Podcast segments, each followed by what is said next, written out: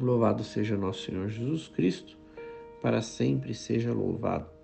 Estamos no áudio número 37 e adentrarei ao tema da ressurreição de nosso Senhor Jesus Cristo.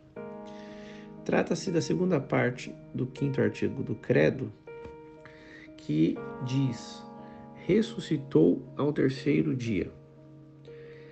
É essa expressão quer nos dizer que depois de ir aos infernos resgatar as almas que permaneciam no limbo ou na mansão dos mortos, abrir o céu e conduzi-las consigo, no terceiro dia de sua morte, que era domingo pela madrugada, a alma de Jesus se une novamente a seu corpo, por sua própria virtude e poder.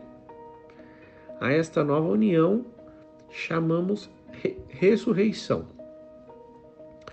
A ressurreição é também uma vida permanente, onde a morte não alcança mais o corpo unido à alma. Portanto, é algo que não pode ser confundido com pessoas que tiveram experiências de voltar da morte, como o próprio Lázaro, que voltou à vida por milagre de Cristo. Acho que todos se recordam dessa história, né?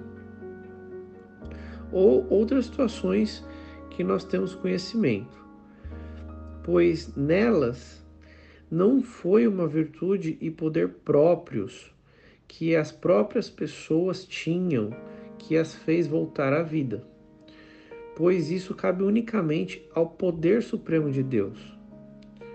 E também, mesmo voltando à vida, Lázaro e essas outras pessoas que tiveram experiências semelhantes e, e muitas vezes milagrosas, todas elas morreram novamente. Por isso, o termo adequado é, nestas situações não é ressurreição, mas sim nós deveríamos dizer que elas reviveram, já que elas é, não, não, não, se tornavam, não se tornaram imortais. Isto se explica porque, como a divindade de Jesus sempre permaneceu, tanto na sua alma quanto no seu corpo, mesmo após a morte. Logo, é, por um simples comando de Jesus, o seu corpo poderia se unir à sua alma aonde ela estivesse. E do mesmo modo, a alma poderia unir-se ao seu corpo aonde ele estivesse. E no momento em que Jesus quisesse. Por isso, Cristo voltou à vida por sua própria virtude. Para explicar melhor, eu vou ter que usar um, um termo técnico da cristologia que nos dá uma compreensão um pouco mais profunda.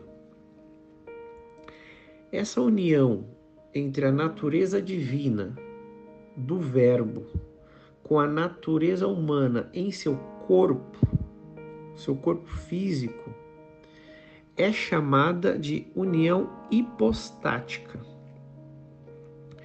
Essa palavra é um pouquinho complicada. Hipostática, ela é derivada de uma palavra grega que significa pessoa, mas é, no, ela dá ênfase para aquilo que define a pessoa em sua substância, em sua essência e não na sua aparência. Ou seja, na pessoa de Jesus, por essa união chamada hipostática, estão unidas de maneira perfeita as naturezas divina e humana do Verbo. O que significa dizer que sua essência está tanto em seu corpo quanto em sua alma mesmo quando separados na morte de Cristo.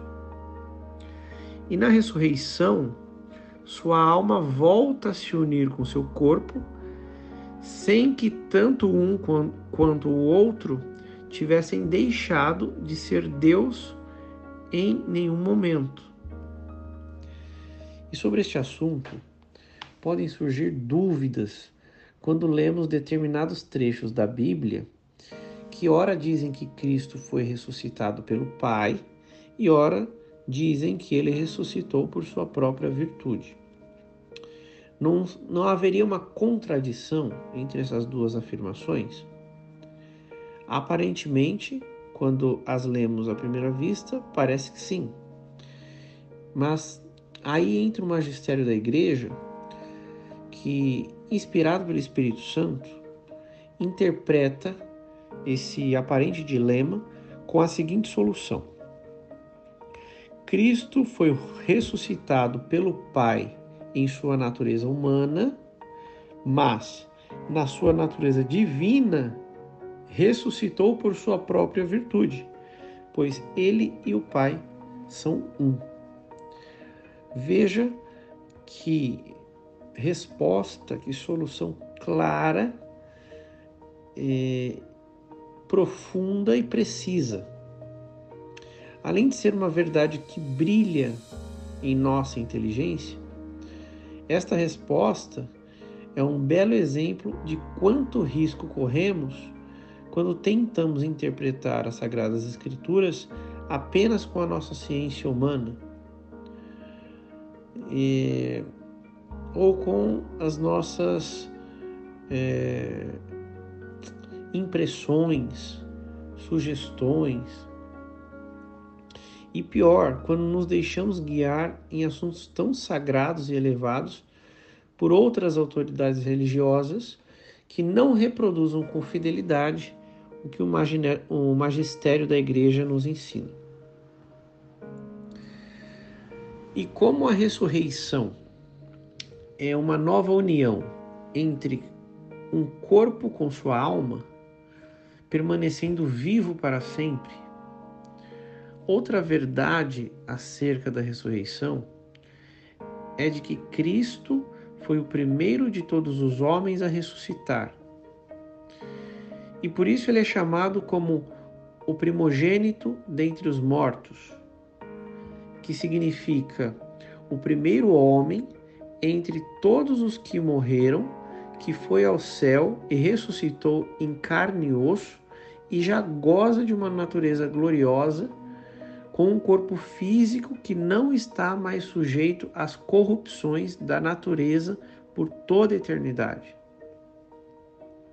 Portanto, devemos crer que Cristo está vivo fisicamente, não só espiritualmente, mas ele está vivo fisicamente, é, com o seu corpo. E o seu corpo ocupa um espaço físico no universo, apesar de é, ele ter poderes que nenhum ser humano tem. Então, pelo fato dele ter um corpo físico, não significa que ele tenha as limitações do nosso corpo físico. Ele está num estado glorioso. Mas como esse assunto é um tema específico que trata sobre a ressurreição de todos os mortos e não apenas a de Jesus, eu falarei mais sobre isso em um outro áudio.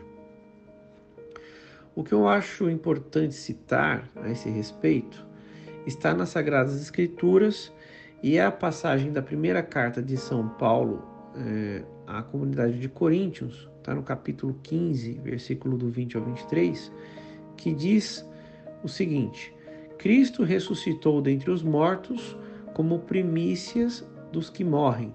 Com efeito, se por um homem veio a morte, por um homem vem a ressurreição dos mortos.